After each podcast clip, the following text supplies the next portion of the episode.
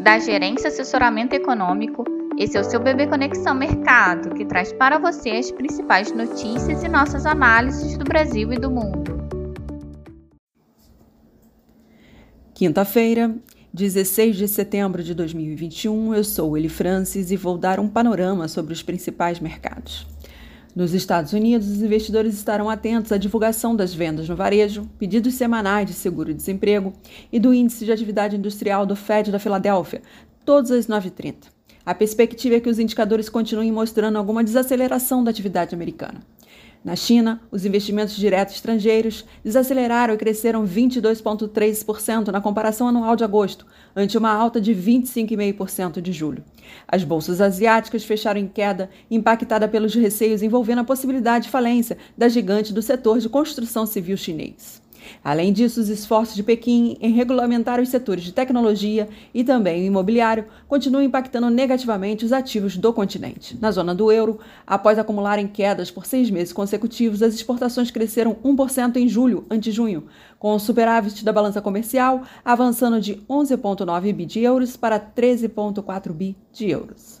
Além dos dados americanos, a agenda do dia reserva o discurso da presidente do BCE, Christine Lagarde, que pode dar mais pistas de como será realizada a condução das compras emergenciais de ativo, em ritmo moderadamente menor, como foi indicado na última reunião da instituição.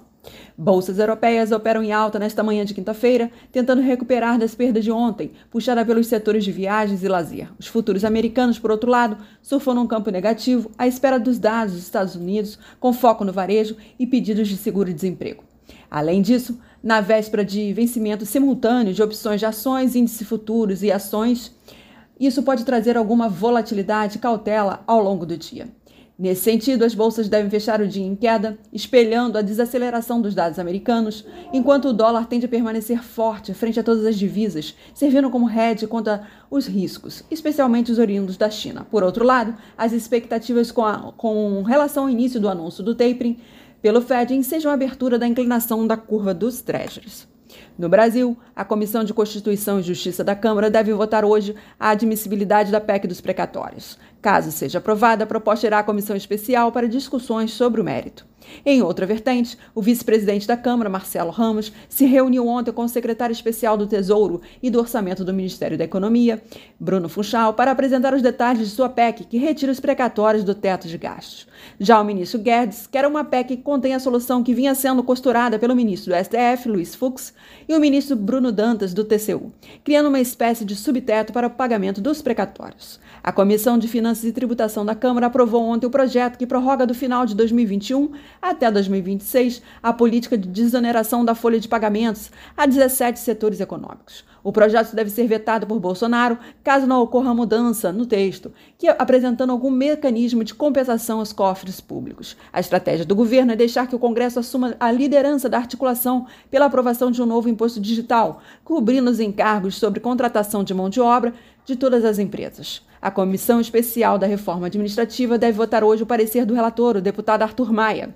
Segundo o noticiário, o relator retirou da PEC a possibilidade de redução dos salários dos servidores em 25%, com diminuição proporcional da jornada de trabalho, e limitou a ampliação dos contratos temporários dos servidores públicos. Também, também deve prever a integralidade e paridade para as aposentadorias dos policiais civis e federais que entraram na carreira até a data da reforma da Previdência. Na agenda do dia, destaque para o leilão do Tesouro de LTN, NTNF e LFT. O GP10 de setembro recuou 0,37 ante uma alta de 1,18 em agosto. IPCS acelerou para 1,10 na segunda quadricemana de setembro, após uma alta de 0,91% na primeira quadricemana de setembro. Os ativos locais devem continuar apresentando uma dinâmica volátil e incerta diante dos receios com o ritmo de retomada da economia global e incertezas com o processo de redução dos estímulos nos Estados Unidos, além das questões domésticas. No fronte interno, os temas listados a seguir permanecem sem um desfecho no curto prazo, o que corrobora para a manutenção de um ambiente pouco saudável para os negócios.